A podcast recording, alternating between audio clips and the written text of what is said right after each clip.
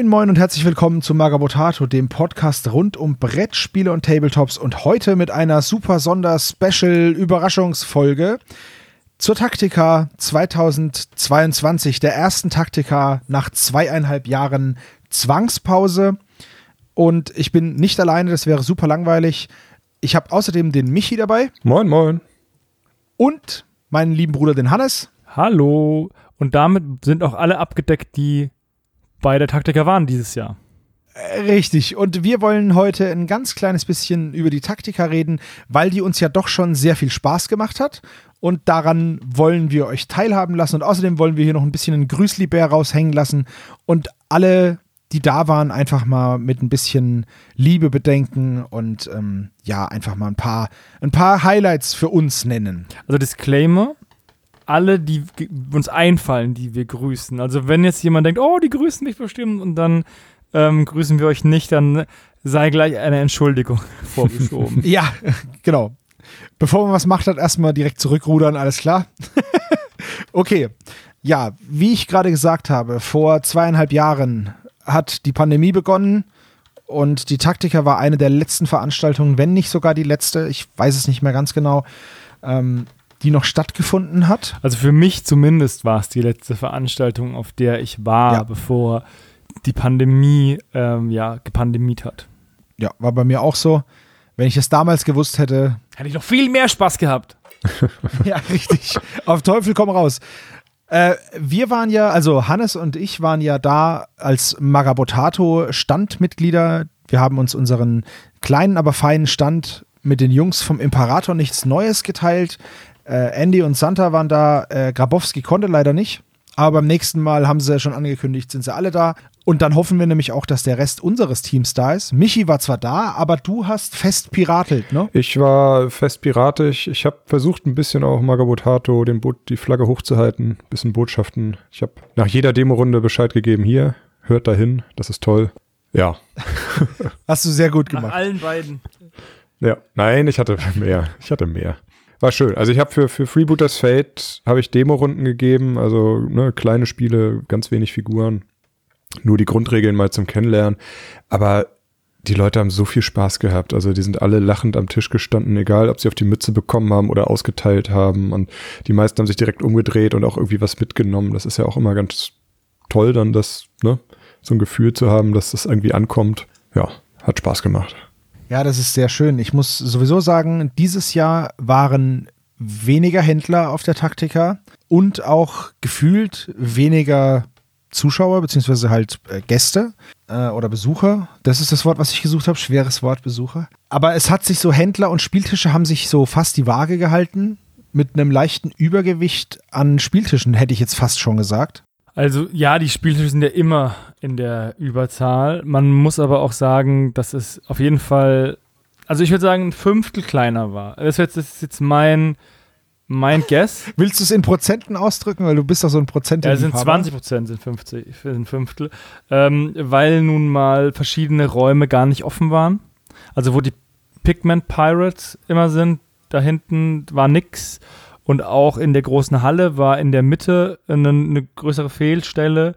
Und ähm, eben in dem Bereich, wo die Creator an dem Aufgang waren, an dieser kleinen Treppe, war halt auch eigentlich niemand. Also es, es war schon weniger, es waren auch weniger Gäste, aber das war ja auch irgendwie zu erwarten. Also alle, die, ähm, also keiner hat, glaube ich, gedacht, dass das größer wird als die, als die Taktiker davor. Also ich ähm, die Leute sind noch vielleicht noch ein bisschen vorsichtig. Das Wochenende ist vielleicht auch nicht das Stammwochenende, an dem man normalerweise die Taktiker eingeplant hat. Viele Leute oder auch ein paar Händler haben halt sich entscheiden müssen zwischen Spiel und Taktika. Ein paar haben sich für die Taktika entschieden, ein paar für die Spiel. Und ein paar für beides, denn also wir nehmen jetzt hier diesen Podcast genau zwischen Taktika und Spiel auf, aber wir wissen, aus, aus erster Hand, Michi, ab morgen bist du in Essen. Ab morgen fahre ich runter, dass ich alle vier Tage auch wieder, auch wieder bei den Freibeutern mithelfen kann. Ja.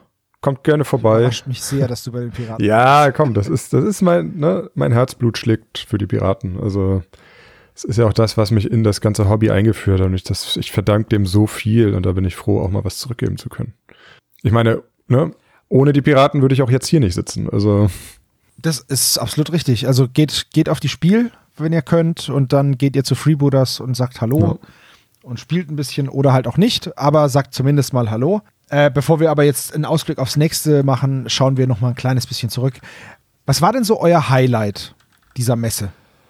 Naja, des einen Freude, des anderen Leid. Dadurch, dass weniger los war und der Samstag Mittag schon gefühlt der Sonntag war, ähm, hatten wir auch mehr Zeit für unsere eigenes Privatvergnügen. Wir haben relativ viel gespielt, am Sonntag dann hauptsächlich, aber haben halt am, ähm, am Samstag halt sehr viel Gespräche geführt, war sehr schön. Es war halt wie dir dieses klassische Familientreffen. Und wir haben halt äh, The Silver Bayonet gespielt äh, von den Jungs vom Tabletop, Tabletop Club Rhein-Main. Die hatten ein extrem cooles äh, Szenario mit den Gebrüdern Grimm. Und das war eigentlich so ein bisschen mein Highlight, weil es einfach ziemlich cool war, das zu spielen. Ja, das fand ich auch mega cool. Also Silver Bayonet-Regeln sind für die, die es nicht kennen, das, das Setting zumindest. Die Regeln können wir jetzt auch nicht erklären, aber das Setting ist halt, ja, in diesem Fall war es Ende der napoleonischen Kriege in Deutschland und es gibt aber auch Werwölfe und Vampire und Ghule und Zombies und man hat halt praktisch napoleonische Kleinsttruppen und Monster. Und das ist auch, also das ist auch ein cooles Setting und das hatten wir auch schon hier, glaube ich, mal im Podcast erwähnt, im Stammtisch. Jetzt hatte ich mal die Möglichkeit, es wirklich zu spielen und es hat Spaß gemacht. Vielleicht kommt da auch irgendwie mal irgendwas bei uns. Vielleicht geht es ja nach, der, nach dem Weltraum mit der Zeitmaschine zurück ins weirde napoleonische Zeitalter. Wer Also weiß. von Miniaturicum habe ich auf jeden Fall heute die Versandbestätigung bekommen, dass mein Regelbuch auf dem Weg ist. ja, das ist doch cool. Also das war jetzt, das war dein Highlight, das Zocken oder jetzt das Spiel Der Schnitter von Hanau hieß das Szenario? Sowohl als auch. Also das eine impliziert das andere auch. Also das Silver Bayonet hat sehr viel Spaß gemacht. Ähm, aber allgemein, dass man halt sich so schön austauschen konnte wieder und das halt wieder einigermaßen normal war. Michi, wie ist bei dir?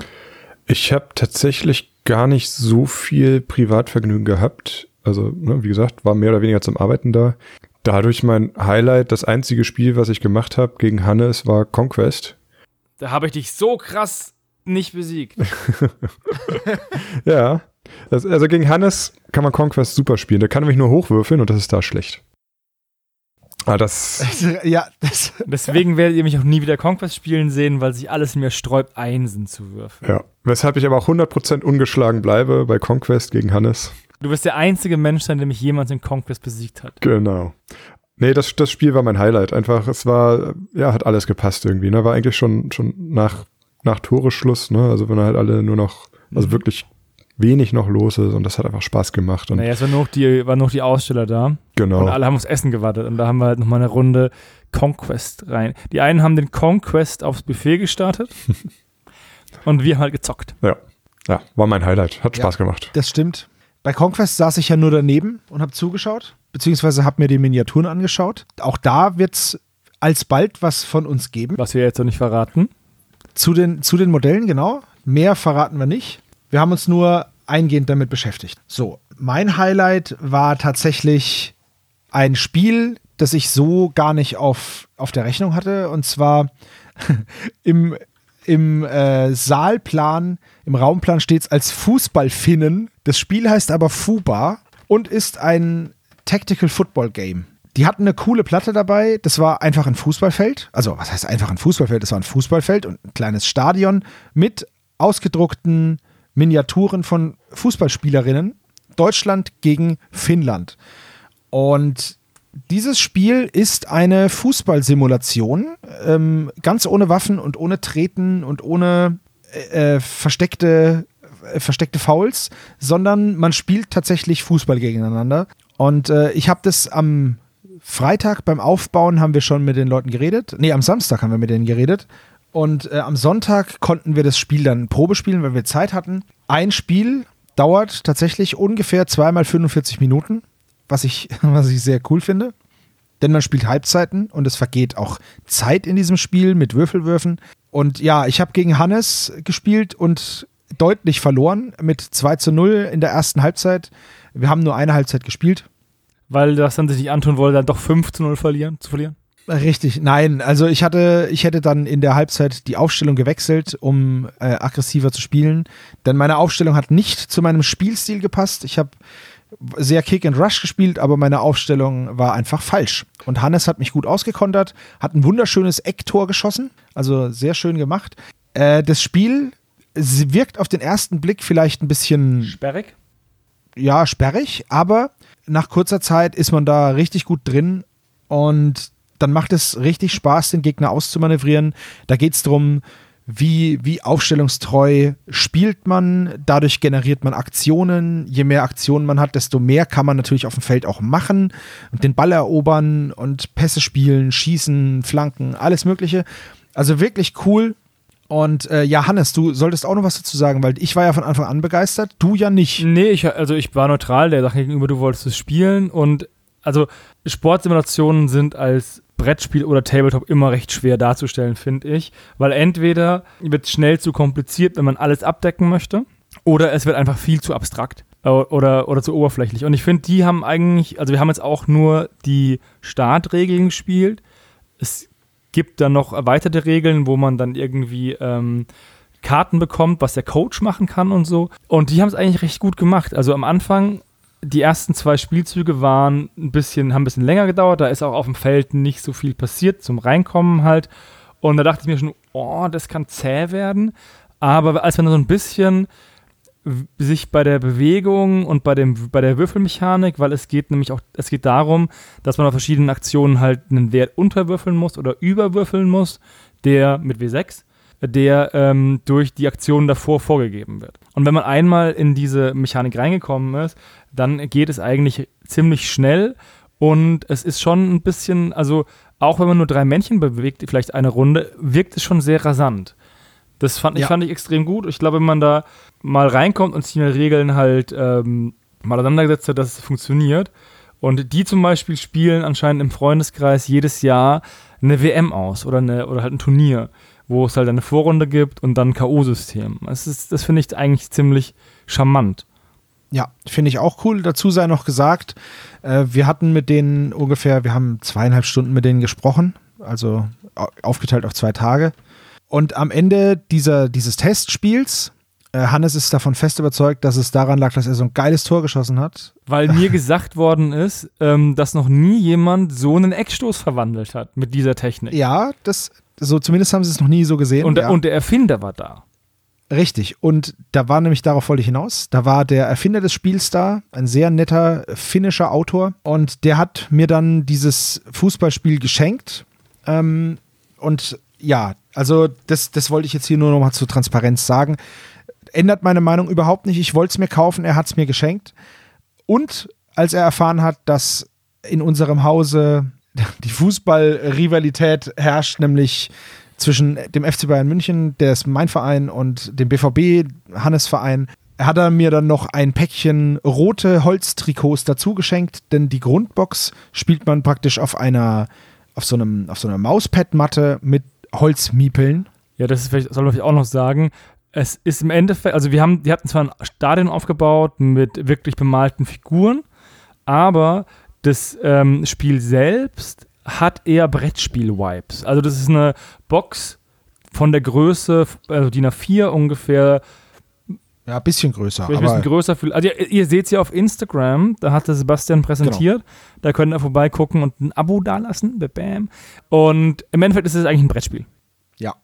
Ja, absolut richtig. Also es ist, es fühlt sich halt auf so einem großen Feld fühlt sich schon sehr cool an. Auf dem kleinen Feld werden wir es noch sehen. Ich habe jetzt rote Trikots, also Bayern Dortmund steht nichts mehr entgegen. Blaue Trikots sind auch noch in der Grundbox drin. Die sind dann für Schalke oder irgendein anderes Team mit die, blauen Trikots. Die werden einfach einstauben. ja, wahrscheinlich. Der gute HSV. Dass Bayern blaue Auswärtstrikots hat. Oder HSV. Ja, aber HSV ist, auch, ist ja auch nicht mein Team. Ne? Ja, meins auch nicht. No offense. Meins auch nicht. Äh, steigt bitte in die, die, erste Liga wieder auf, dann können wir euch da weg. so, äh, das war also, das war eins meiner Highlights. Ein weiteres Highlight finde ich, also ein, ein kleines Highlight hat gefehlt, nämlich der Flohmarkt. Der stimmt war auch nicht da. Genau da unten bei den Klos war da unten war echt nur Klos. Richtig, leider, leider schade. Früher hat der Gang zu den Klos auch Spaß gemacht, weil man am Flohmarkt vorbeigekommen ist. Der war dieses Mal nicht, aufgrund von Personalmangel und auch äh, die Räumlichkeiten da hinten sind so eng. Mhm. Das wollte man wegen der Infektionsmaßnahmen äh, wahrscheinlich nicht machen. Ähm, ich meine, sowas gelesen zu haben. Auf jeden Fall gab es keinen Flohmarkt, leider. Der Dennis von Deist hat aber trotzdem ein paar seiner, seiner Altbestände ähm, und, und ja, einfach Flohmarktartikelmäßig verkauft. Was sehr cool ist, denn da habe ich jetzt ein paar Sachen auch äh, für Stargrave gefunden. Da wird dann noch mehr im Blog dazu kommen und ich hoffe, dass mich meine, meine Mitstreiter äh, nicht dafür steinigen, dass ich jetzt äh, zwei schon fertige Roboter gekauft habe äh, und nicht was selber bastel. Aber ja, da habe ich also bei Deist auch wieder ein bisschen Geld gelassen. Hannes, du hast auch ein bisschen was gekauft, ne? Ja, äh, ich habe beim Dice Dennis ein paar Bases gekauft. Ähm, das mache ich immer, weil der normalerweise nur Lipped Bases hat. Und ich habe irgendwann mal angefangen, Stargrave, also in dem Fall Frostgrave, auf Lipped Bases zu klappen. Und das war ein großer Fehler, weil jetzt sind halt irgendwie so 40 Modelle auf Lipped Bases und jetzt habe ich keine mehr. Jetzt muss ich wieder welche kaufen. Und offensichtlich sind die schwer zu bekommen. Und selbst mein Bases-Dealer hatte da keine. Das ist ganz ähm, fatal. Ansonsten war ich eigentlich recht zurückhaltend, was das Kaufen anging. Haben wir auch einen kleinen Haul auf Instagram gemacht, mit auch mit bei wem wir was erstanden haben. Das müssen wir jetzt nicht unbedingt nochmal alles aufzählen. Ich denke mal, das wird sich eh, also wenn wir durch sind, haben die anderen das, den Anfang schon vergessen, würde ich sagen. Wahrscheinlich. Aber ja, es war schön. Und ich denke, ich habe ja. nur sinnvollen Kram gekauft. Ja, das, das hoffe ich auch. Also ich bin mir relativ sicher, ich habe noch ein paar coole Modelle für die Michelle gefunden. Ähm, und was ich auch gefunden habe, weil wir sind zwar gerade dabei, ein Stargrave-Team auszuheben, aber ich habe schon Modelle fürs zweite Stargrave-Team gefunden bei War Scenery. Die machen so Star Wars-Alternativmodelle, 3D gesculptet und gedruckt, entweder als STL oder schon fertig. Und meine Güte, sind das coole Modelle. Also super preiswert. Ich habe sieben Insurgent Pathfinder heißen die. Wie diese Star Wars-Rasse heißt, weiß ich nicht. Das sind so, die sehen so aus wie so Kalamari-Köpfe. Die haben 15 Euro gekostet. Mega guter Deal. Also, es ist auf jeden Fall eine Empfehlung, bei War Scenery mal vorbeizuschauen. Richtig cooles Zeug. Ein sehr junges Team, die, äh, die ihren Traum vom Tabletop-Laden praktisch jetzt hier durchziehen und die machen richtig cooles Zeug. Das ist auf jeden Fall nochmal eine Empfehlung. Und dann hatten wir noch das große Vergnügen ähm, eines Interviews. Und zwar hat das Pinsel-Kollektiv uns interviewt. Das ist ein kleiner YouTube-Kanal. Das Interview wird vielleicht schon raus sein, vielleicht noch nicht. Wenn ja, dann verlinken wir euch das hier. Wenn nein, machen wir euch zu gegebener Zeit darauf aufmerksam. Da könnt ihr dann mal Hannes und mich im Breitformat erleben mit Gesicht beim Labern. Ich hoffe, es ist nicht zu schlimm. Das ist das erste Mal, dass ich vor einer Kamera was erzählt habe, glaube ich. Das ist so richtig nur Kamera. War ja. aber eine coole Erfahrung. Äh, ja, auf jeden Fall. Ähm, es war eine Erfahrung, ja. also mir hat es Spaß gemacht. Man ist nur, ich wusste immer nur nicht, wo ich hingucken soll. Ich weiß nicht, wie es dir ging, aber wir hatten ja, da waren ja zwei Kameras und ich wusste immer nicht, wo ich hingucken soll. Das sieht bestimmt voll furchtbar aus am Ende. Aber naja, also das liegt nicht an den, an den Damen und Herren vom Pinselkollektiv, sondern an uns. also, beziehungsweise an mir. Ja, man. Hast du, Hannes, äh, Hannes oder auch Michi, äh, Michi, du hast jetzt nicht so viel sagen können, aber habt ihr eine Highlight-Platte, die euch besonders gut gefallen hat? Schwer zu sagen. Ich fand sehr viele sehr schön. Ja. Das Niveau ist eigentlich immer hoch und ich denke mal auch, es ist halt immer eine Frage von, ähm, was man mag. Also es war diesmal hoher See, äh, ähm, hohe See das Thema. Ähm, da waren natürlich dann sehr viele Wasserplatten oder Schiffsplatten. Es gab eine ziemlich große Landung an der Normandie-Platte. Die war allein schon aufgrund ihrer Ausmaße beeindruckend.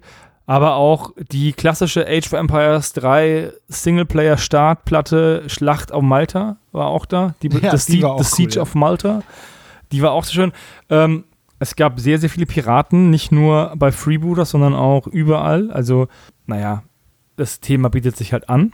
Da war sehr schöner Kram dabei. Ja, auch viele so Seeschlachtplatten. Ne? Mhm. Was ich noch äh, erwähnen möchte, ist, es gab eine Platte Asterix bei den Briten und zwar dieses Rugby-Match. Da hatten wir leider nicht die Möglichkeit, das zu spielen. Wir hatten leider auch nicht die Möglichkeit, das Mario Kart zu spielen. Ja, es gab auch Mario Ich Kart. wollte gerade sagen, wir dürfen Mario Kart nicht vergessen, weil die Platte fand ich auch sehr, sehr cool. Da war auch immer was los. Vor allem, weil die beiden Typen, die das gemacht haben, auch in Wario und Waluigi-Outfit rumgelaufen sind. Ja. Die haben richtig, richtig investiert. Sah mega gut aus. Und das Schöne ist, die, die, die, die Boxen, die man ja einsammelt beim Mario Kart, das waren dann Würfel. Und je nachdem, auf welcher Position du warst, durftest du eine andere Farbe würfeln und hast dann andere Waffen bekommen. Also auch das Regelwerk dahinter. Ah. Sehr cool. Ja, schade, dass ich es nicht spielen konnte. Echt doof. Da waren, da waren so viele coole Platten. Also da gab es auch eine, ähm, so ein, so ein Jä- Jäger der verlorenen Spielzeit oder so hieß die. Das war so eine Pulp-Platte. Und da war so viel drauf los, dass man auf den ersten Blick nicht erkannt hat, um was es geht. Aber da ging es darum, mit seinen Modellen äh, Quests zu erledigen. Und diese Platte sollte ein bisschen mehr so den erzählerischen Aspekt und das Rollenspielerische ins Tabletop zurückbringen.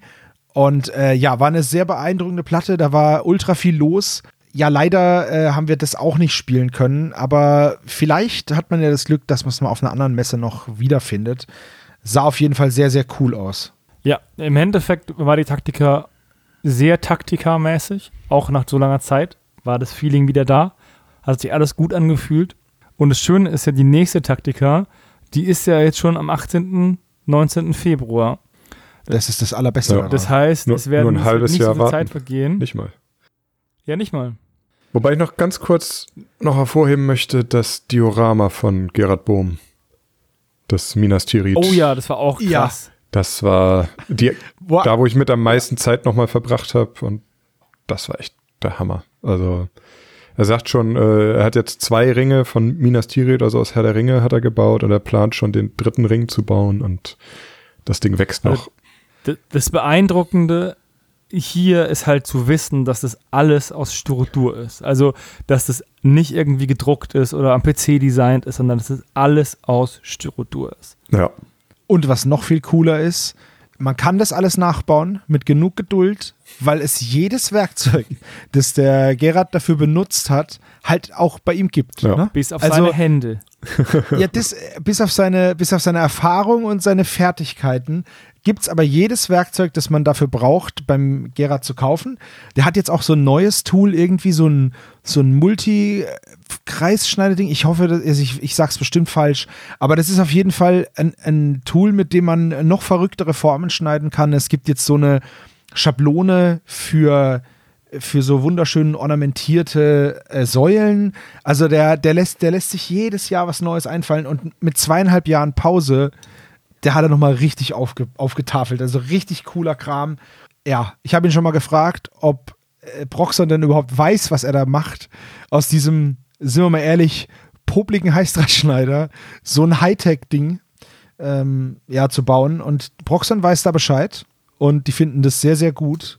Ich glaube, er ist mit ein Grund, warum Proxon überhaupt so viele von diesen Dingern verkauft. Mhm. Also da bin ich mir sehr sicher. Wahrscheinlich hat Gerald Bohm alleine schon die Hälfte der Mitarbeiterkinder aus College geschickt. Ach, vermutlich.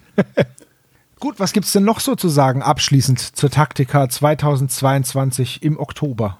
Schön, dass sie stattgefunden hat. Ich hoffe ganz inständig, dass ähm, die Besuchszahlen, auch wenn sie geringer waren als ähm, bei den letzten Taktikas gereicht haben, dass äh, die Organisatoren auf keinen Kosten sitzen bleiben. Weil äh, so sehr ich das cool fand, dass es nicht so voll war, so sehr ist es halt auch ein Problem, wenn nicht genug Leute kommen. ja. Und deswegen hoffe ich, dass das alles unterm Strich gut gelaufen ist und dass dann die nächste Taktika wieder gut besucht ist mit mehr Händlern, mit mehr Ausstellern und mit vor allem mit euch, liebe Hörer. Ja. ja. Ja, dem kann ich mich vollumfänglich anschließen. Ich ähm, wollte auch noch hiermit alle grüßen, die da noch da waren an, an Ausstellern. Ähm, sei es jetzt, seien es jetzt die Jungs von, von der Konflikt oder von Gravity Bay oder äh, der Mario mit seinem äh, Stahlgewitter-Ding ähm, oder hier unsere Freunde vom Brückenkopf natürlich, bei denen es garantiert, also kann ich mir gut vorstellen, also garantiert will ich nicht sagen, weil ich es nicht weiß, aber bestimmt gibt es da auch mal irgendwo noch so einen Pickdump oder irgendwie sowas. Könnte sein, wäre ja cool. Da war, war Neverrealm war da. mit Summoners und Sci-Fi Summoners. und Sci-Fi Summoners, auch genannt Deathmatch. Ja, also da waren so viele coole Leute, der Nils von Warmage Games. Ja, es war einfach ein, ein kleines Nachhausekommen, wo zwar noch ein paar Verwandte und Freunde gefehlt haben, aber man spürt schon, dass es wieder in die richtige Richtung geht und es war einfach durchgehend gute Laune. Ja, es gab Kartoffelsalat und ja, er war gut. Das sei nochmal hiermit gesagt. Und man hat auch neue Gesichter gesehen, wie zum Beispiel Dungeon of Fizz oder äh, den Lukas Luber von Piano Wargames mit seinen napoleonischen Truppen. Richtig coole Modelle. Dazu bringen wir euch auch bald noch was Neues. Ja, also es war sehr viel zu sehen. Die Taktika ist noch genauso, wie sie war. Diesmal halt ein bisschen abgespeckt. Und wir hoffen einfach, dass es im Februar wieder so richtig knallt. Ja, dann würde ich sagen, danke fürs Zuhören und wir kehren dann zurück zum normalen Sendeplan. Danke, Michi. Danke, Sebastian. Zurück ins Studio. Ein sehr schöner Abschluss. Jetzt kommt erstmal die Spiel. Mal schauen, was uns dazu einfällt. Dankeschön, ihr beiden, und macht's gut. Bis zum nächsten Mal. Ciao, ciao. Ciao.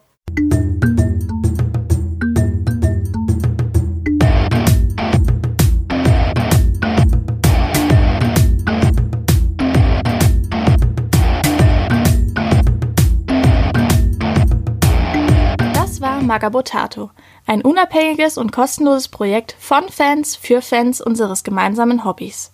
Gerne könnt ihr uns unterstützen, indem ihr uns entweder eine Spende über paypal@magabotato.de zukommen lasst oder uns auf www.patreon.com/magabotato abonniert. Weiterhin freuen wir uns auch immer über gespendete Stunden für Ophonic. Den Button hierfür findet ihr auf unserer Website www.magabotato.de. Vielen Dank fürs Hören und bis bald!